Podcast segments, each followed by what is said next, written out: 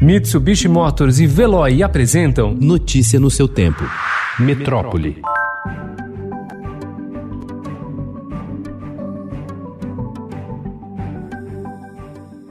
O traficante de drogas André Oliveira Macedo, André do Rap, não é o único criminoso beneficiado por decisões tomadas pelo ministro Marco Aurélio Melo, do Supremo Tribunal Federal. As polícias federal e dos estados procuram ao menos outras 20 pessoas que conseguiram liminares com base no recente critério que torna ilegais prisões preventivas não reavaliadas a cada 90 dias. O Estadão analisou cada uma das 225 decisões liminares concedidas em habeas corpus distribuídas distribuídos para o ministro em 2020, disponíveis no portal do STF. Em seguida, cruzou o nome dos réus com o Banco Nacional de Mandados de Prisão, do Conselho Nacional de Justiça. Ao menos 92 pessoas conseguiram liminares de Marco Aurélio que levaram em conta o vencimento do prazo de revisão das prisões. O levantamento inclui as extensões de habeas corpus que são pedidos de ampliação dos efeitos para réus em condições semelhantes. Desses 92 casos, porém, 21 aparecem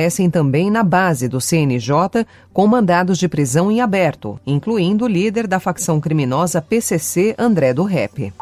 A decisão tomada ontem pelo plenário do Supremo Tribunal Federal serviu não apenas para definir, por nove votos a um, que o narcotraficante André do Rep deve retornar à prisão, mas também para fixar o entendimento da Corte de que nenhum criminoso poderá voltar às ruas de forma automática, vencido o prazo de 90 dias da prisão preventiva. A sessão, apesar da quase unanimidade dos votos, foi tensa em vários momentos. Derrotada em sua decisão de liberar o traficante líder do primeiro comando da capital, agora foragido, o ministro Marco Aurélio Melo desferiu duras palavras contra o ministro Luiz Fux, que cassou sua decisão no dia seguinte, ressaltando que o presidente deve ser algodão entre cristais e não pode atuar de forma trepidante.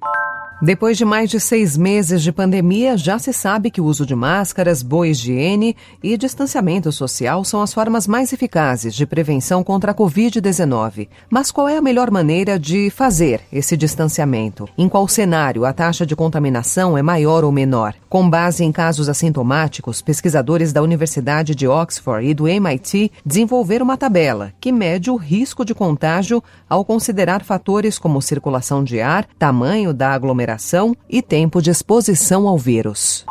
Após quase sete meses fechada, a Ponte da Amizade, ligação entre Foz do Iguaçu e Ciudad del Este, foi reaberta ontem de manhã pelos governos do Brasil e do Paraguai. Enquanto a portaria brasileira permite a entrada de pedestres em qualquer horário, o Paraguai adotou protocolo com restrições. Estrangeiros só podem ingressar no país de carro, moto ou van das 5 da manhã às 2 da tarde, e o retorno está liberado até a zero hora.